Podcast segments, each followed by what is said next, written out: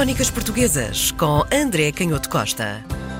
André Canhoto Costa, eu chamo o professor de História porque aprendo sempre qualquer coisa, como por exemplo, estávamos aqui em off a conversar que é engraçado como as crónicas que temos vindo a apresentar semana após semana são sempre de alguém que começou num backstage, numas cortinas da monarquia, acaba por dar a volta, crescer, evoluir até na parte financeira, com títulos e ou às, às vezes corre mal no final, não é? Tem assim desgraças. Muitas, muitas vezes é corre mal no crónicas. final. É verdade. Eh, eu acho que não é por acaso, era isso que conversávamos. Eh, o, caso de hoje, a história de Portugal restaurado, é um, é um dos grandes livros, podemos dizer, da, da cultura portuguesa, escrita por- pelo Conde da Iriceira, Dom Luís de Menezes, terceiro Conde da Iriceira.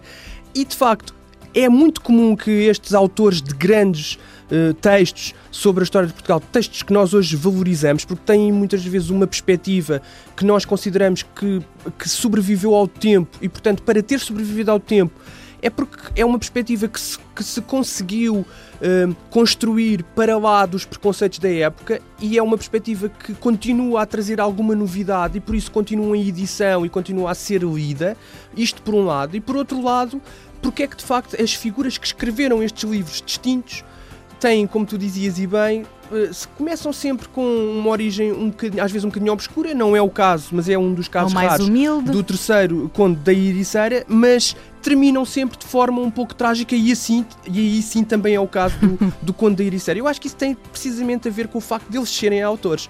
Eu lembro-me de uma, de uma frase de- muito interessante de um filósofo contemporâneo muito conhecido que diz que quem tem excesso de peso metafísico faz fraca figura no relevado da existência. E de facto, eh, esta preocupação, e está um pouco no imaginário comum, não é? De que o poeta só é verdadeiramente grande quando é infeliz, e embora seja um bocadinho um exagero, há, algum, há uma parte Há uma de- par- Tem que de haver verdade- verdade nessas histórias e nessas, nessas frases. Claro, e há uma parte de verdade nisso, porque a sensibilidade que permite construir estes textos é precisamente aquilo que depois eh, acaba por representar uma certa incapacidade para a sobrevivência com sucesso, diríamos nós assim, e portanto há sempre esta dificuldade nos meandros políticos. E é o que vamos ver a propósito de- desta história de Portugal restaurado, que foi escrita pelo, pelo Conde da Iriceira, começou a ser publicado em 1679, é um livro muito extenso. O Conde da Iriceira é uma figura extraordinária, das figuras mais fascinantes e mais trágicas. Hum, ele era um,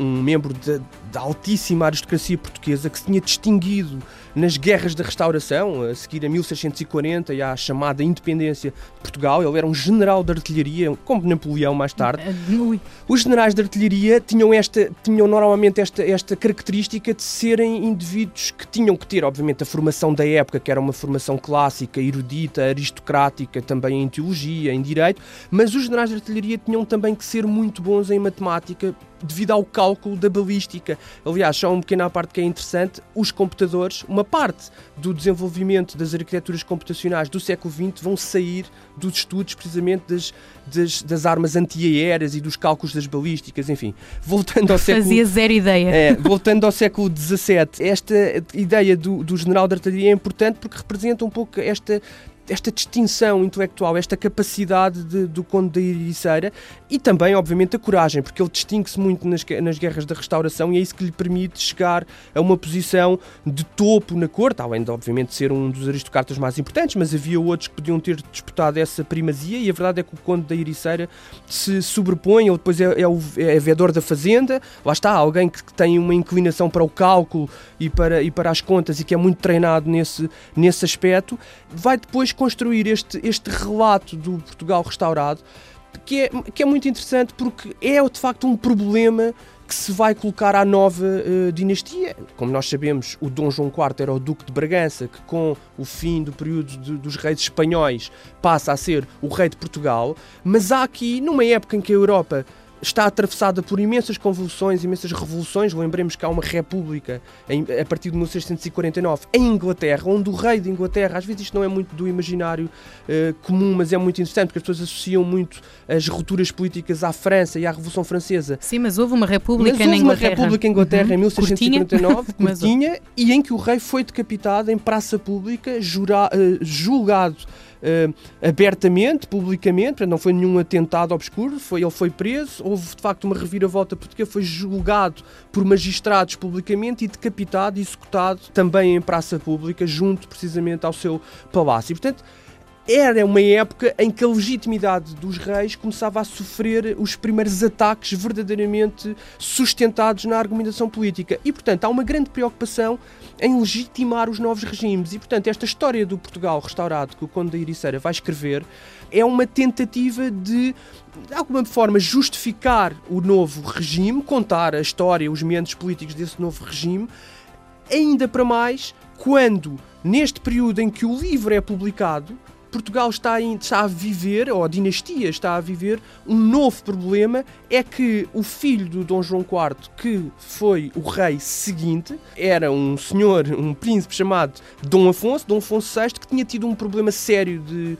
de saúde ainda em criança, ficou meio paralisado. Há até quem traça um quadro de impactos até psicológicos. Era um rei que se tornou muito problemático que se juntava com arruaceiros e saía à rua e cometia as maiores violências, que era considerado completamente inapto para governar. Todas essas polémicas sem existir em redes sociais, imaginemos, Exatamente. mas chegam à crónica. É, sim, e as redes sociais eram os panfletos, é muito interessante falar nisso, porque de facto é uma época também em que uh, começa a imprensa esse antepassado das redes sociais e sobretudo, mas os uma certa novidade, é? que é os folhetos, uhum. os folhetins, os panfletos políticos, começam a chegar a muito mais gente pela primeira vez e a criar-se quase uma espécie de primeiro um, um primeiro fenómeno, não, não podemos chamar ainda opinião pública, mas começa a haver uma certa conversa de praça. Este vai ser o, o, o grande, o grande tema de, da história de Portugal restaurado e eu escolheria um, um, aspecto muito interessante, porque tem a ver com esta ascensão do Dom Afonso, do filho de Dom João IV, é que originalmente não seria ele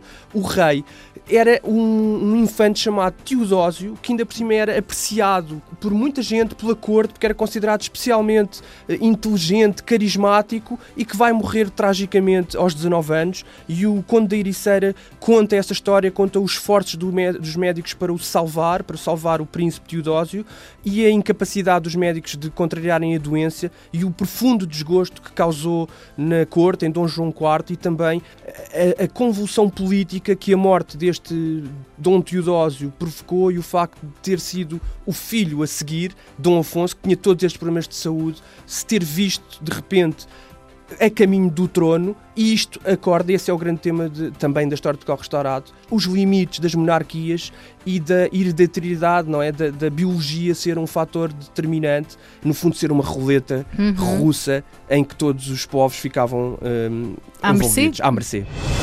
Crónicas Portuguesas com André Canhoto Costa.